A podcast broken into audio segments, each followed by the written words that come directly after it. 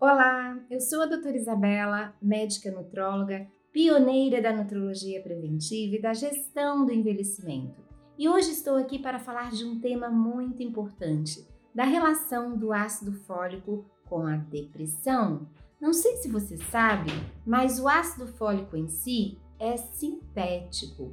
O ácido fólico que nós temos na nossa alimentação é, na realidade, o dihidrofolato, principalmente nas folhas verdes. E o dihidrofolato tem que se transformar na sua forma ativa, que é o metilfolato. Isso depende de uma conversão com uma enzima que tem um nomezinho meio complicado chamado metiltetraidrofolato redutase.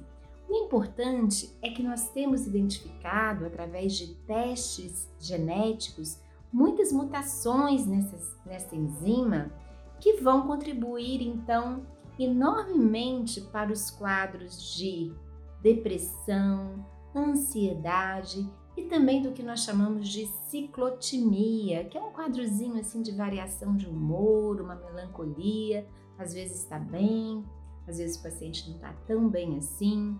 E o importante é que nós podemos tratar este paciente dando doses de metilfolato de acordo com a gravidade do seu caso, né? Doses variáveis de acordo com cada caso.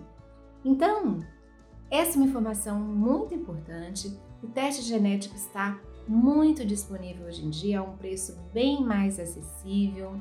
E às vezes você conhece alguém que vem aí se arrastando com um quadro de depressão sem aparente solução há tantos anos, e isso pode de fato contribuir na melhora do estado geral do paciente.